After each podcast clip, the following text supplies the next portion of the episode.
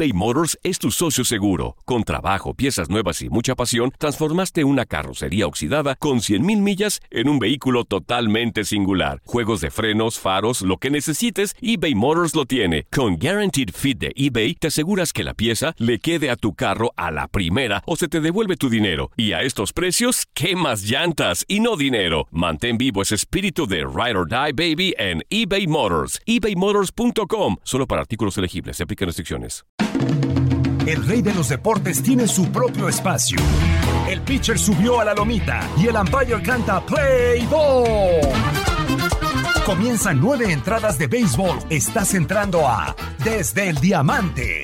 Hola, ¿qué tal? Bienvenidos a un nuevo episodio del podcast Desde el Diamante, podcast especializado en béisbol de TUDN Radio. Y ahora sí vamos a hacer la cuenta regresiva oficial al momento que estamos grabando. ¿eh? Yo sé que quizás cuando usted esté escuchando el podcast ya estamos más cerca, pero al momento que arrancamos la grabación quedan 5 días, 23 horas, 49 minutos y 11 segundos para que arranque la temporada del béisbol de las Grandes Ligas 2021. Eh, Toño de Valdés, Enrique Burak, un servidor Luis Eduardo Quiñones. Hoy para analizar un poco la Liga Nacional. En el episodio anterior estuvimos hablando bastante de la Liga Americana, de esa división este, con los Yankees, Boston, los Blue Jays, los Reyes de Tampa Bay.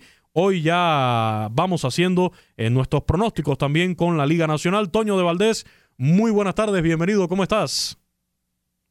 Muy bien, Luis, un abrazo para ti, para Henry, por supuesto, a toda la gente que sigue el podcast. Sí, la verdad, eh, me, gusta tu conteo regresivo porque todos los que eh, pues disfrutamos del béisbol estamos esperando que se cante el play ball el próximo, el próximo jueves. Claro, eh, ya pues hemos tenido mucha actividad de pretemporada, pero pues no es lo mismo, lo sabemos perfectamente, ¿no? Sí nos interesa que, que se den bien las cosas para nuestro equipo, para para los peloteros mexicanos, los peloteros latinos. Eh, lo de José Urquidi, acaba de tirar un juegazo con los Astros de Houston, cinco entradas sin hit y carrera, un trabajo espléndido por parte de Urquidi, que a mí me parece, Luis Enrique, que va a tener un gran año con los Astros de Houston, pero bueno, ya ganó su primer partido de, pretemporada, pero insisto, esto, esto era pretemporada, es una cosa, y ya cuando se canta el play ball y cuando arranca la campaña regular, pues es cuando va ya en serio el asunto, ¿no? Así es, y decías hace un rato cuando nos conectábamos acá para grabar este podcast, me lo aclarabas, es el último viernes sin béisbol. Ya afortunadamente el próximo viernes vamos a tener grandes ligas. Enrique, muy buenas tardes, bienvenido al podcast, ¿cómo estás?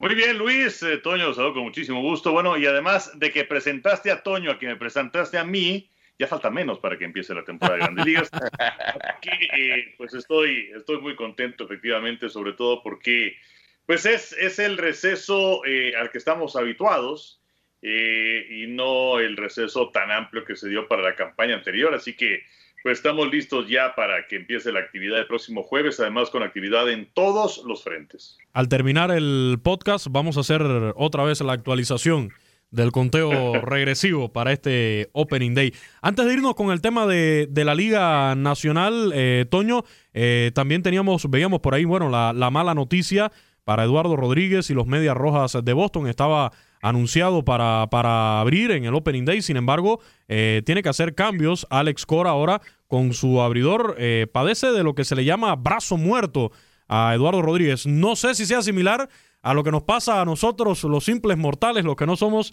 eh, deportistas de, alto rendimiento, no sé, cuando te duermes en una mala postura y se te queda, eh, si, tenga otro tipo de, implicación, pero lo cierto es que tiene que hacer cambios Alex Cora y ahora se, decanta por Nathan Eovaldi para abrir en el Opening Day en Fenway Park. Pero imagínate nada más lo que significa para un pitcher, porque bueno, si, si a ti de repente te duele el brazo, este, eh, dormiste chueco, lo que sea, bueno, pues no pasa de ser una cosa incómoda. Para un pitcher es como una pesadilla, es su, es su herramienta de trabajo. Entonces, yo creo que eh, Rodríguez debe estar muy preocupado. Platicábamos la semana pasada que solamente Pedro Martínez y Luis Tiant, hablando de, pitchers latinos, habían arrancado una campaña para Media Rojas de Boston, que Eduardo Rodríguez se iba a unir a, a ese club muy selecto, pero pues ni hablar, Ojalá que pueda tener una, recuperación completa y, Evaldi efectivamente es el pitcher que va a abrir la campaña para, para los patirrojos, que de por sí pues están escasos de picheo. Chris Sale eh, no se sabe cuándo va a regresar. Eh, ahora Rodríguez también con este problema, así que pues eh, digo, obviamente Boston espera tener un año mucho mejor que el, 2020, pero difícilmente va a, tener la posibilidad de enfrentarse a las grandes potencias de esa división. Así mismo, y bueno, eh, hay que aclarar, estaba ya leyendo por acá declaraciones del propio Alex Cora, porque Rodríguez eh, tuvo problemas eh, cardíacos en el 2020, una miocarditis, y aclaró Alex Cora que esta situación no está vinculado con esa condición cardíaca de, Eduardo Rodríguez. Creo que por ahí sería la buena noticia, ¿no? Eh, el alivio para, para él eh, en cuanto a esta lesión, esta dolencia que, termina sufriendo ahora de cara al Opening Day. Sí, sí, sí, por supuesto, eh, sobre todo porque pues es, un, es una montaña rusa de emociones, de que tienes la posibilidad y el honor de abrir una campaña, que por cierto ayer anunciaron a Yu por el equipo de los Padres de San Diego, eh, a eh, de pronto enfrentarte a una condición física que te puede limitar en tu actividad y que no sabes qué tanto va a ser esto, eh, pues sí, definitivamente en este instante estás solamente preocupado. Ojalá no sea nada grave y pueda finalmente tener actividad en la campaña. Y bueno, hablando ya de la Liga Nacional, de lesiones, de sustos, por ahí apareció el de Fernando Tatis Jr. Se tuvo que retirar de uno de los juegos con una molestia en el hombro izquierdo pero ya estuvo de regreso en el line-up de los padres de San Diego el jueves para su juego de la Liga del Cactus contra los Rangers. Él le había dicho al manager que estaba dispuesto para jugar el próximo miércoles, o perdón, el mismo pasado miércoles. Sin embargo, el equipo decidió tomar calma, no está jugando con dos pesos, está jugando con 340 millones de dólares. Le dijo, a ver, cálmate, recupérate bien, estemos seguros que no sea nada complicado. Y bueno, finalmente estuvo de segundo bate en el, en el line-up. Esta molestia que termina sintiendo Fernando Tatis Jr. fue luego de un, de un fildeo, ¿no? Eh, con un rolling y realizar el, el, tiro a la primera base en una posición bastante incómoda, pero bueno, al parecer fue solo el susto, Toño. Sí, pero vaya susto, ¿no?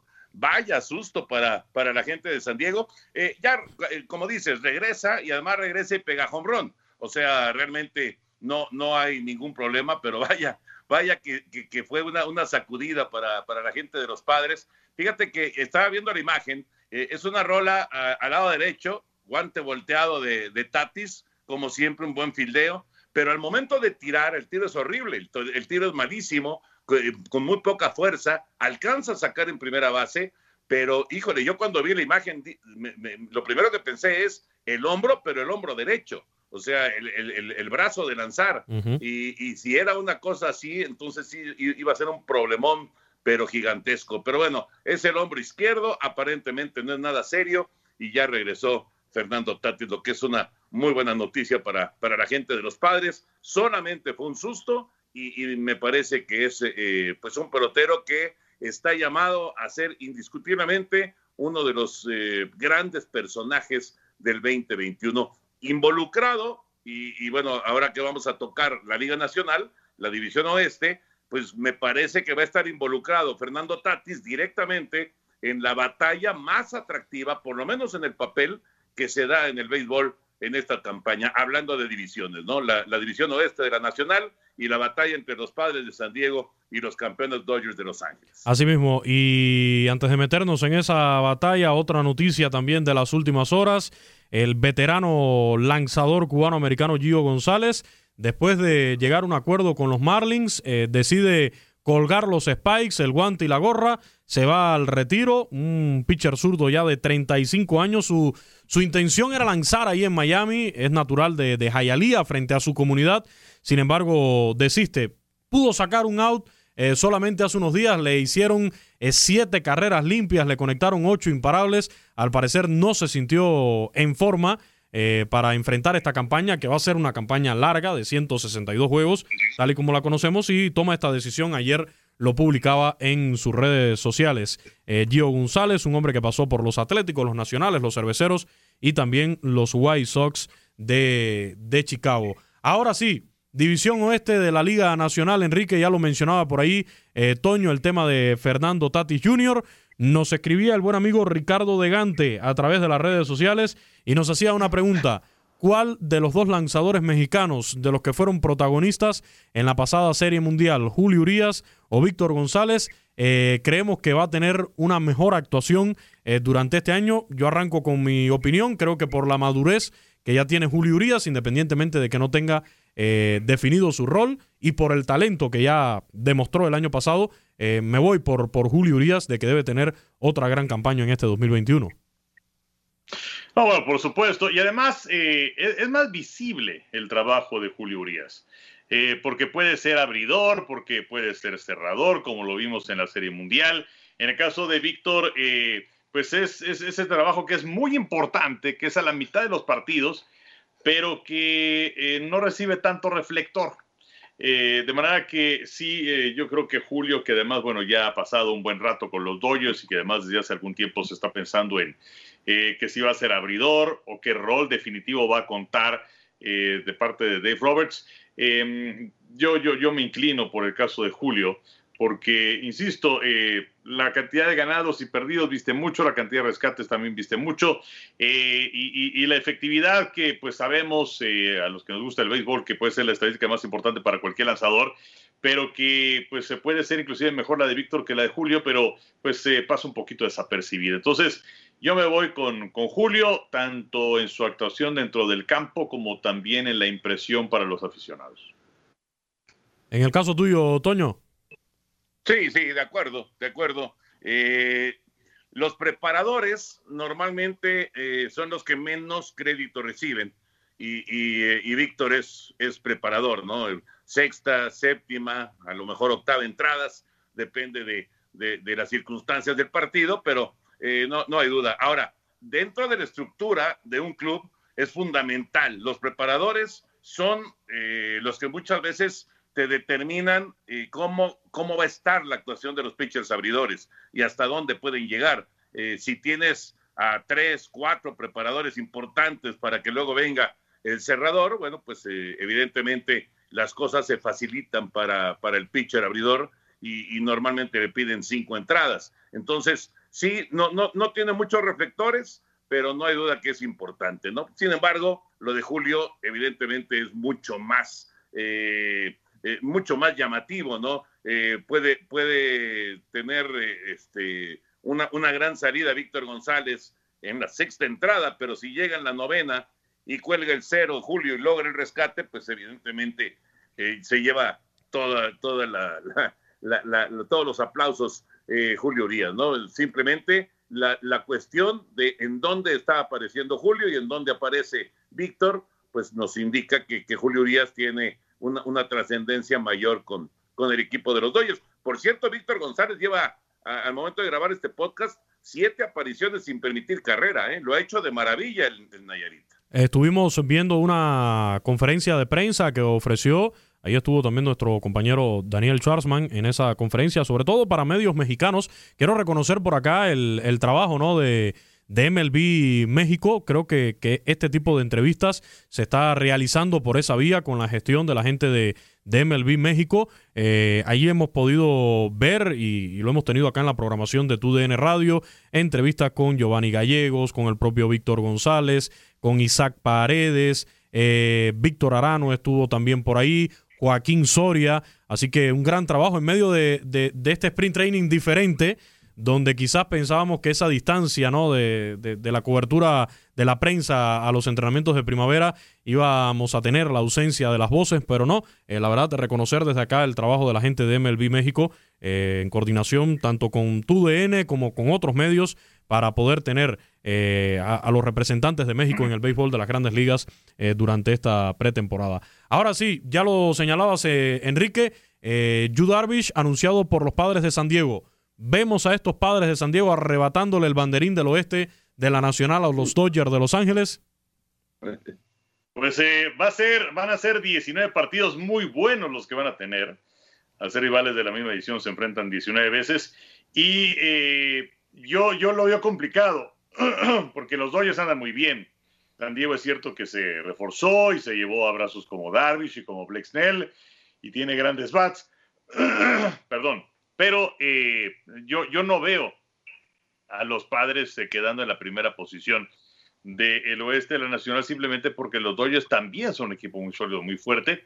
Eh, veo a los padres como un equipo comodín y ya ahí en la postemporada pues otra cosa puede ocurrir, pero yo creo que los Dodgers van a mantener la hegemonía en el oeste de la Nacional. Una división oeste, Toño, que no sé qué opines, yo creo que se ha debilitado en el sentido de que hace un par de años veíamos sí a los Dodgers Veíamos a los Diamondbacks de Arizona, veíamos a los Rockies de Colorado como candidatos. Todavía los padres no se metían en esa conversación. Esperábamos que ahora que los padres se metían a, esa pelea eh, fuera una división incluso más competitiva. Sin embargo, creo que se van saliendo de la carrera los D-Backs, los Rockies con la salida de, Nolan Arenado. Y bueno, mis gigantes de San Francisco, lamentablemente, creo que, hay que esperar un poco más de tiempo para, para ver esos gigantes de principios de la década del 2010. Pero sabes que están trabajando bien, ¿eh? Sí. Están trabajando bien. Hay mucha gente joven ahí. No tiene, no tiene los grandes nombres San Francisco, pero vas a ver en dos, tres años, ese equipo está trabajando bien en sucursales. ¿eh? Veía, veía, fíjate, el, hace unos días declaraciones de, del colombiano Donovan Solano, que se fue al arbitraje salarial con el equipo, lo perdió, pero dice, bueno, estoy enfocado, me están dando una nueva oportunidad en las grandes ligas. Desde el 2019 esta organización, así que que vamos a pelear los gigantes de, San Francisco, pero bueno, no creo que para este año se metan eh, como está esa división con los Dodgers y los padres.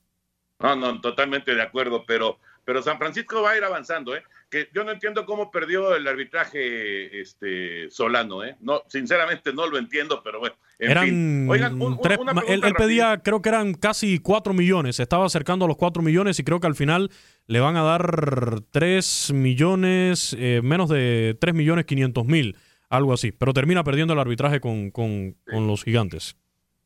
Les iba ya a preguntar, eh, antes, antes de, darles mi, opinión sobre el oeste de la, de la Nacional, eh, ¿cómo quedó finalmente? Ya, ya es oficial que, que, hemos regresado al antiguo formato de, de postemporada. Yo creo que sí. Sí, sí, sí, sí. Sí, no, no, no se aceptó. Entonces, tenemos dos comodines, además de los tres campeones divisionales. Exacto, como también el pitcher va a ir a batear en la Liga Nacional. Perfecto. Y eso quiere decir que regresa el partido único entre comodines para tener al cuarto, digamos, que, llegue a, las semifinales de liga, ¿no? Sí, no, y, y, lo otro es ver si esto vuelve a entrar en discusión Ahora para terminando la campaña del 2021, cuando se vuelvan a sentar el sindicato y, MLB, si vuelve a entrar a la discusión, si, si hay un interés por, por tratar de, rescatarlo después de la experiencia que vivimos el, año pasado en la temporada recortada. Sí, que fue buena, la verdad. yo, yo pienso que fue, que fue muy buena, aunque eh, eh, había críticas de que calificaban demasiados. Casi la mitad de los equipos, ¿no? sí, exacto. Regresando al oeste de la Nacional, yo, yo no veo que Padres le pueda quitar el primer lugar a Dodgers, pero sí le va a costar trabajo. O sea, San Diego se reforzó muy bien. Me parece que eh, va, a ser fundamental lo que pueda hacer eh, el, el, picheo veterano de Darvish y de Snell en esta eh, pues, oportunidad que se les presenta a los dos. Realmente tuvieron grandes años en el, en el 2020, pero fue una campaña de 60 partidos. Ya sabemos que Darvish eh, desgraciadamente ha batallado muchísimo con las lesiones, ¿no? Snell también. Snell, eh, antes de, del 2020, había sufrido uno o dos años con muchas lesiones, aunque ya también había sido Sayón. Eh, son muy buenos pitchers, extraordinarios, pero necesitan estar sanos toda la temporada, Luis Henry. Si logran estar sanos Darvish Snell, redondean un tremendo picheo de San Diego y la verdad es que el otro día leía, y es cierto, van a ser como partidos de serie mundial, Dodgers y Padres, y además 19 veces va a ser espectacular lo que vamos a tener en el oeste de la Nacional. Pero bueno, yo veo a Dodgers de cualquier manera en el primer lugar. Así mismo. Y para seguir, eh, mudarnos un poquito a la división central, pero ya que mencionábamos a mis gigantes de San Francisco, dejaron ir al hijo de, de Iván Rodríguez, a Derek Rodríguez, se fue a Colorado, un muchacho que ya venía tres campañas con los gigantes eh, con, protagonismo porque le habían dado oportunidad de abrir varios juegos. Sin embargo, ahora se va a los Rockies de Colorado Derek Rodríguez, el hijo de, Iván Rodríguez, que bueno, por lo menos trae las credenciales del apellido, de, traer en la sangre el béisbol de, su padre. Eh, a ver qué, qué tal le va en las grandes ligas y ya ahora con un nuevo equipo. Mudándonos un poquito a, la división central. Bueno, ya mencionábamos, Yu Darvish va a abrir el Opening Day por, por los padres de San Diego y ya los cachorros, eh, el ex equipo de, de Yu Darvish, anunció que será Kyle Hendricks el abridor también para el Opening Day. Unos cachorros de Chicago que yo creo que esa competitividad que yo mencionaba hace un rato que había en la división oeste, yo creo que se ha mudado un poco ahora la división central. Hay que contar con los cachorros, hay que contar con los cerveceros de Milwaukee y hay que contar también con los Cardenales de San Luis, que reciben precisamente a un nombre que mencionábamos hace un rato, el cubano americano Nolan Arenado, que se muda de Colorado ahora a, a los Cardenales de San Luis, Enrique.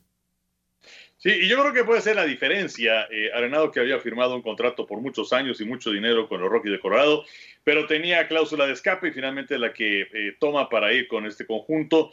Eh, por cierto, ahora que hablabas acerca del hijo de Iván Rodríguez, qué melena tienes, espectacular. Pero bueno, yo, yo, creo que va a ser una, una buena batalla. los que han estado dominando ahí en la central recientemente y haciendo cosas importantes y quedándose muy cerca de la Serie Mundial son los cerveceros de Milwaukee, pero muchas veces eh, toca la puerta, toca la puerta, no la abres y te echan para atrás un par de escalones. Y creo que es lo que puede pasar con los cerveceros. Me gusta San Luis para ganar eh, la división. Eh, creo que los cachorros tienen con qué quedarse en el segundo puesto. Y luego, pues lamentablemente no veo cosas buenas ni para Pirata ni para Rojos de Cincinnati. Sí, se, se complica. Aunque yo, la verdad, con estos Piratas no sé, porque de vez en cuando por ahí te dan tu susto, se meten a, competir en la, en la división, pero estos cachorros de Chicago, eh, Toño, eh, ¿lo ves, lo ves eh, siendo protagonista?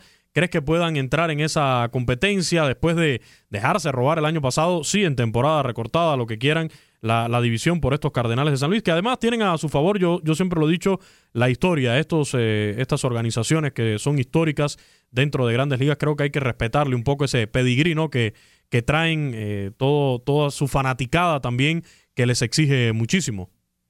Sí, son dos equipos, eh, no, sé si les pase lo mismo a ustedes, pero son dos equipos que, que dan, da gusto verlos, ¿no? son, son tradición, son, eh, son equipos este, con historia, con abolengo. a mí me encanta ver a cachorros, partidos de cachorros, y me encanta ver partidos de cardenales. Sin embargo, en esta división en la que eh, desde mi punto de vista es la más difícil de pronosticar. Yo sí veo a Milwaukee, a Milwaukee como primer lugar. Eh, Milwaukee tiene probablemente el mejor pichó de relevo de todo el béisbol. Eh, tiene a, Williams, que fue el mejor relevista de la Liga Nacional. Tiene a Hayder, que es un verdadero espectáculo. Y es uno de los más odiados de grandes ligas, yo creo, en estos momentos. También. también yo creo que ahí con Bryce Harper se da un tiro, yo creo. Exacto, exacto. Es entre hater y hater. Sí, exacto, exactamente. Que saben a quién me hace recordar mucho a John Rocker. ¿Se acuerdan de aquel pitcher de los Bravos de Atlanta de hace algunas, algunas, eh, bueno, no, décadas, pero sí hace algunos años? Aquel cerrador Rocker que estaba medio tocadiscos, pero, pero, pero, pero este hater es un espectáculo. Y, y, y Williams, ni qué decir, o sea, Williams fue el mejor relevista de la Liga Nacional. Entonces, con ese picheo que tiene Milwaukee, además tiene buen picheo abridor, yo creo que los cerveceros, eh, en una división, insisto, muy difícil para pronosticar, creo que Milwaukee se puede meter. Y pasando, eh, para, antes de seguir con el análisis, mencionaba hace un rato eh, Enrique a Derek Rodríguez, su melena, hablando de pitchers con, con melena, se cumplieron 20 años del famoso palomazo de, de Randy Johnson por ahí. Sí, sí. Sí, sí, sí, no, no, qué cosa. El otro día estaba viendo esta imagen y, y, la verdad, pobre paloma, man. Pero inténtele. De mil intente hacer eso, yo creo que, le va a salir muy pocas veces, pero son de esas casualidades y, de esas cosas que, suceden en el béisbol también. Eh, muy difícil de, volverlas a ver. Además, la velocidad era increíble, ¿no? En, sus lanzamientos. Ahora nos vamos. si, si quieres un ejemplo de estar en el lugar incorrecto y en el momento incorrecto, puedes poner esta imagen. a esa pobre paloma. Cuando alguien se vaya a quejar de estar en el momento equivocado, eh, pónganle ese video de la, de la paloma. Nos vamos del centro para el este de la Nacional. Bravos de Atlanta con Ronald Acuña Jr., con Freddy Freeman. Eh, nacionales de Washington terminaron últimos después de ganar la Serie Mundial del 19. Terminan últimos de la división el año pasado se mantiene Dave Martínez como su manager. Tienen a un Juan Soto que yo lo decía, lo comentábamos hace un rato, está entre los favoritos para ser MVP de la Liga Nacional. Está buscando un contrato similar o superior al de su compatriota Fernando Tatis Jr. Y bueno, unos Mets de Nueva York que no han definido eh, si le van a dar el contrato, qué cantidad a Francisco Lindor, un pelotero que creo que va a marcar diferencia. Es el caso que mencionaba Enrique de Nolan Arenado con los Cardenales de San Luis. Creo que Francisco Lindor llega más allá de, por lo que pueda aportar eh, desde el punto de vista ofensivo, defensivo, también por su liderazgo dentro del clubhouse. Y bueno, los Marlins que se metieron el año pasado, postemporada expandida, eh, campaña regular recortada de 60 juegos, y los Phillies de Filadelfia que creo que tienen material eh, suficiente como para competir, pero creo que también vamos a tener o debemos tener una división este de la Nacional bastante competitiva. Para mí el favorito allí son los Bravos de Atlanta otra vez. Sí, estoy de acuerdo contigo. Eh, me, gustan los Bravos que pues ya, ya debemos dejar de decirle los Baby Braves porque pues ya aquellos que eran este, jovencitos, pues ya tienen, siguen siendo jóvenes, pero ya tienen eh, un buen recorrido en el béisbol de las mayores, apuntalados por gente veterana, el rostro de la franquicia que ha sido durante muchísimo tiempo Freddie Freeman. Eh, los Mets eh, le pusieron cariño a este receso para el arranque de la campaña, también tienen nuevo dueño, entonces se llega con nuevos bríos. Em, y yo creo que va a ser un, un duelo entre ambos, pero creo que van mucho más adelantados los Bravos de Atlanta sobre el caso de, Miami, eh, que sé, Luis, que tú tienes eh, nexos sentimentales con ese conjunto. Hay que quedar bien, hay que eh, quedar bien con la audiencia.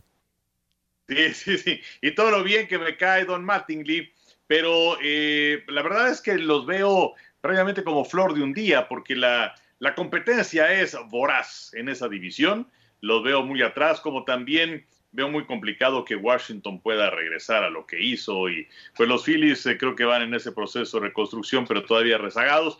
De manera que me gusta, me gusta Atlanta para ganar la división y que los Mets estén dando lata con una buena temporada eBay Motors es tu socio seguro. Con trabajo, piezas nuevas y mucha pasión, transformaste una carrocería oxidada con 100.000 millas en un vehículo totalmente singular. Juegos de frenos, faros, lo que necesites, eBay Motors lo tiene. Con Guaranteed Fit de eBay, te aseguras que la pieza le quede a tu carro a la primera o se te devuelve tu dinero. Y a estos precios, ¿qué más llantas y no dinero? Mantén vivo ese espíritu de Ride or Die Baby en eBay Motors. ebaymotors.com. Solo para artículos elegibles. Se aplican restricciones. Unos Mets que, bueno, la situación que vimos el año pasado al final del, del cubano Joenny Céspedes se termina retirando de la temporada, fue catalogado como desaparecido en un momento, eh, algo que nos asustó a todos porque que se empieza a hablar de un pelotero en grandes ligas desaparecido con ese término, eh, creo que nos alarmó a todos y era porque al final no se había presentado a las instalaciones del equipo, después dijo que era por el tema del coronavirus, creo que fue una baja sensible porque era un hombre que se había pasado dos años sin jugar a la pelota, regresa con los Mets y después sucede esto lamentablemente. Por cierto, ya se andaba exhibiendo por ahí a algunos equipos, se estuvo mostrando Joenny Céspedes a ver quién se lo quiere llevar, ¿no? A sus filas, eh, quizás para esta temporada o para próximas campañas. Pero creo que los Mets, con la llegada de, Francisco Lindor, pueden colarse a esa batalla. Y yo confío en un repunte de esos nacionales de Washington. Creo que tienen para, para meterse otra vez en la pelea después de la decepción del año pasado. Eh, al parecer, los nacionales quieren demostrar que son equipos de cierre de temporada, porque en el 2019, cuando ganan la campaña, habían tenido un arranque espantoso. Estuvo a punto de ser despedido Dave Martínez, sin embargo, el cierre fue espectacular, llegan a los playoffs y terminan ganando la Serie Mundial.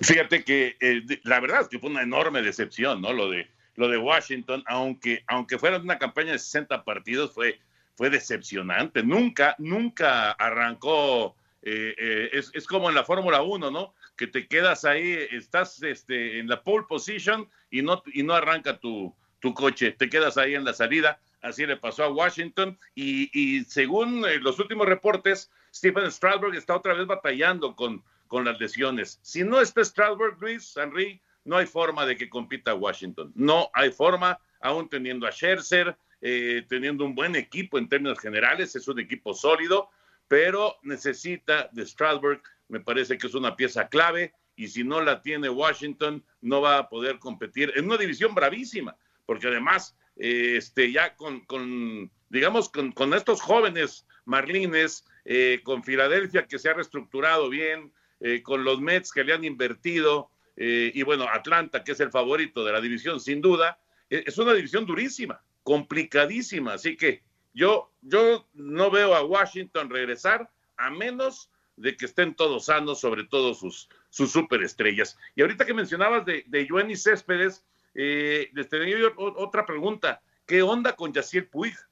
¿Qué pasó con Yaciel Puig? Yaciel Puig, lo último que subimos de, de Yaciel Puig es que andaba afrontando por allí problemas de acoso en Los Ángeles. Habían acusaciones eh, que estaban ahí pendientes y esto agravaba su situación a la hora de que algún equipo se lo quisiera llevar. El año pasado él llegó a un acuerdo con los Bravos de Atlanta pero cuando va al examen médico da positivo por coronavirus, se pierde la campaña, pero ahora le sale esta situación, tengo entendido que fue en Staples Center, donde se dio ese, esa situación de, acoso de Yaciel Puig. Entonces, como están las cosas hoy en día, con lo exigente que está haciendo no solo grandes ligas, Vemos también ahora en la NFL el tema de Watson también, que está pero bien caliente. Eh, están siendo las ligas del deporte en los Estados Unidos tolerantes cero con este tipo de situación de, acoso, de abuso sexual, de violencia eh, familiar. Entonces se le complica el panorama, la verdad, para Yaciel Puig. De que tiene talento, de que puede aportar a cualquier organización de las grandes ligas, eh, eso está claro. Pero sabemos que es un pelotero difícil que ha tenido varios incidentes extradeportivos y esto pues le complica un poco el panorama y así el PUIC no cualquier organización se va a querer echar esas responsabilidades arriba. No, de acuerdo, y, lo que pasa es que eh, hay muchas veces en las que te haces tonto hablando directiva o que te haces de la vista gorda o, o como que este, no te enteraste, pero también muchas veces esto tiene que ver cuando se trata de un superestrella. Y Yaciel Puig es un pelotero que indiscutiblemente tiene grandes facultades, simplemente hay que recordar la forma en la que llegó intempestivamente al béisbol de grandes ligas y con números espectaculares y que de pronto apareció en el juego de las estrellas, pero eh, como que como que nunca maduró. Eh, y, además, eh, beisbolísticamente hablando, tampoco, o sea, también cometiendo errores infantiles, que lo mismo podía ir por una pelota hasta la barra, de chocar contra ella y levantarse y quedarse con ella, y luego cometer errores mentales en el tiro para el cuadro o en un corrido de bases. Entonces, eh, eh, como mencionas, ahora que está esta situación eh, en donde la tolerancia es cero, cosa que me parece fantástica, pues entonces, pues yo, yo veo muy, muy complicado que alguien vaya a apostar por alguien que además, pues los años van pasando y los años no perdonan y ya no eres aquel chico que llegó al béisbol de grandes ligas. Entonces yo, yo sí, es, es una lástima y, no lo veo, la verdad, en este momento en algún equipo de las mayores, alguien que se la juegue por él. Sí, eh, está, está complicado. Y mire, hablando de peloteros cubanos, eh, yo siempre destaco acá, y lo, he hecho también en otros espacios de TUDN Radio, eh, me llena de orgullo ¿no? esa relación de los White Sox con, con, con, los cubanos, los Cuban White Sox. Pues parece que se viene otra firma de otro cubano con los White Sox. reportó durante esta semana el colega Francis Romero le sigue al pie de la letra eh, la actuación de todos los peloteros cubanos por el mundo, eh, no solamente los que están en grandes ligas. Él, él en su cuenta de Twitter adelantaba que los White Sox esperan firmar al cubano, al jardinero Oscar Colás, Oscar Luis Colás, por alrededor de 2.7 millones de dólares cuando se abra un nuevo periodo de firmas internacionales el 15 de enero del 2022. Varios equipos de grandes ligas, entre ellos los Mets, los Angelinos y los propios Marlins, están en la carrera por Colás, quien se fue de Cuba a principios de enero del 2020. Eh, Oscar Luis Colás, la traba que tuvo fue que él eh, tuvo contrato en el béisbol japonés a través de la Federación Cubana de Béisbol. Eh, al parecer ese contrato no quedó del todo resuelto y cuando se apareció acá en el panorama en Dominicana exhibiéndose equipos de grandes ligas, los japoneses le reclamaron y le dijeron, aguanta que usted tiene por acá una cuenta pendiente con nosotros y fue por eso que se demoró eh, un poco la, firma o que se ha demorado esta firma de Oscar Luis Colás. Es el Otani cubano, así se le conoce a Oscar Luis Colás. El Otani cubano lanza, batea, es un fenómeno, por lo que se ha dicho, lo demostró, tuvo buenos números en Japón.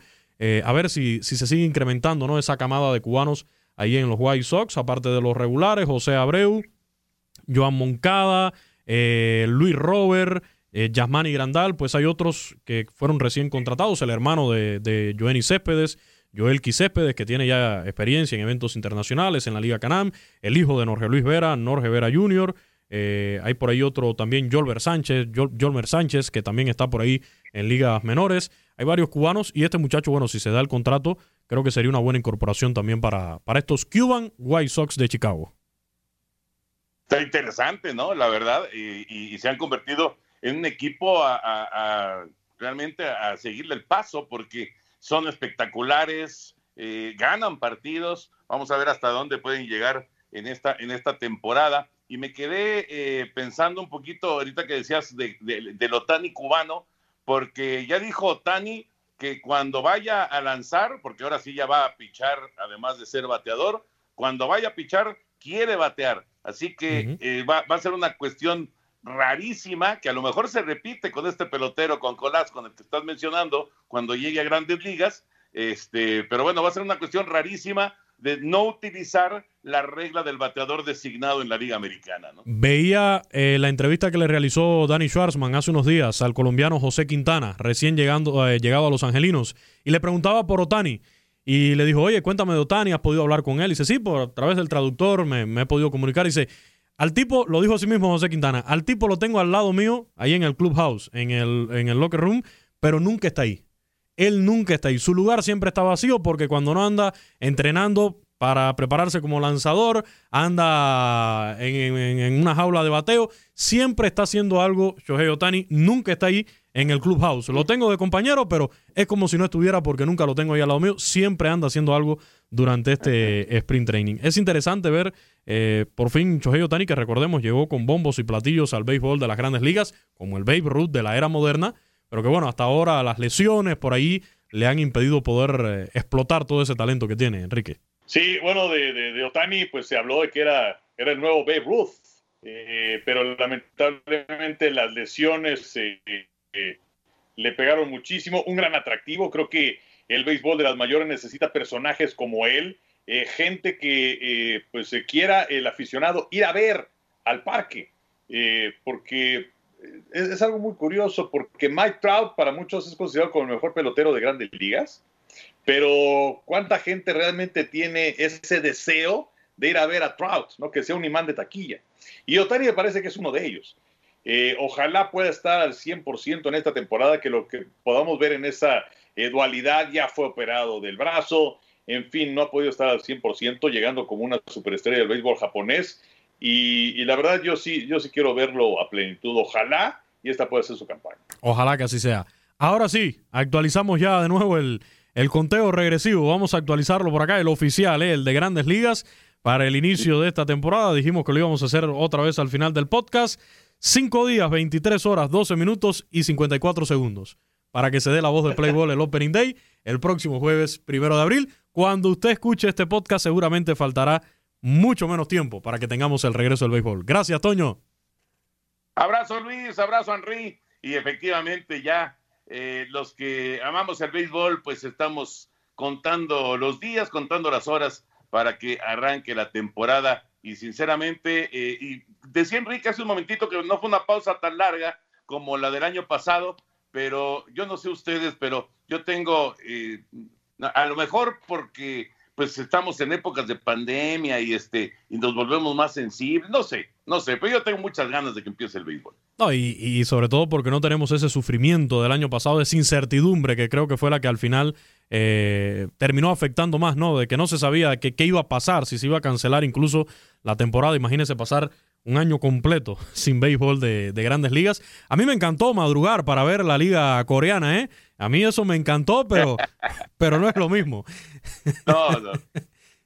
No, pues ya era, ya era literalmente de lo perdido lo encontrado, pero eh, pues inclusive va a ser una campaña diferente esta, eh, en donde pues eh, no en todos lados, pero ya va a haber público. los marineros ya anunciaron que para sus primeras fechas en casa ya están vendiendo todos los boletos, aunque desde luego va a ser una entrada capaz, limitada, van a ser 9 mil aficionados. Pero bueno, pues es, es, una buena noticia, ¿no? Entonces, pues sí, estamos muy, muy contentos. Eh, te voy a hablar por ahí del lunes, mi querido Luis, para que me des el conteo exacto de cuánto falta para el jueves. Que por cierto, eh, a través de tu DN, este jueves vamos a tener un partido, todavía no está confirmado, pero será alrededor de las 2 de la tarde. Y estaremos transmitiendo en tu DN martes y jueves y en Canal 9 sábados y domingos. Perfecto, TUDN México para que lo sigan también en televisión abierta durante el fin de semana y en nuestras afiliadas en TUDN Radio, confirmando Guado 1280, como siempre con los Yankees de Nueva York. Nos confirmó hace unos días el buen amigo Omar Ramos desde Chicago que en la 1200 AM allá en Chicago, TUDN Radio, vamos a tener también a los White Sox y a los Cachorros. Así que mucho béisbol también a través de nuestra cadena TUDN. Muchísimas gracias. Abrazo. Buen fin de semana. Así llegamos al final de este podcast desde el Diamante. Muy importante que lo comparta en sus redes sociales. Hasta la próxima semana, cuando ya estaremos hablando de los primeros resultados del Opening Day el próximo jueves primero de abril. Ha caído el Out 27. Ahora estás informado sobre el acontecer del mundo desde el Diamante.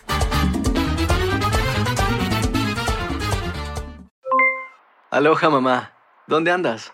Seguro de compras. Tengo mucho que contarte. Hawái es increíble.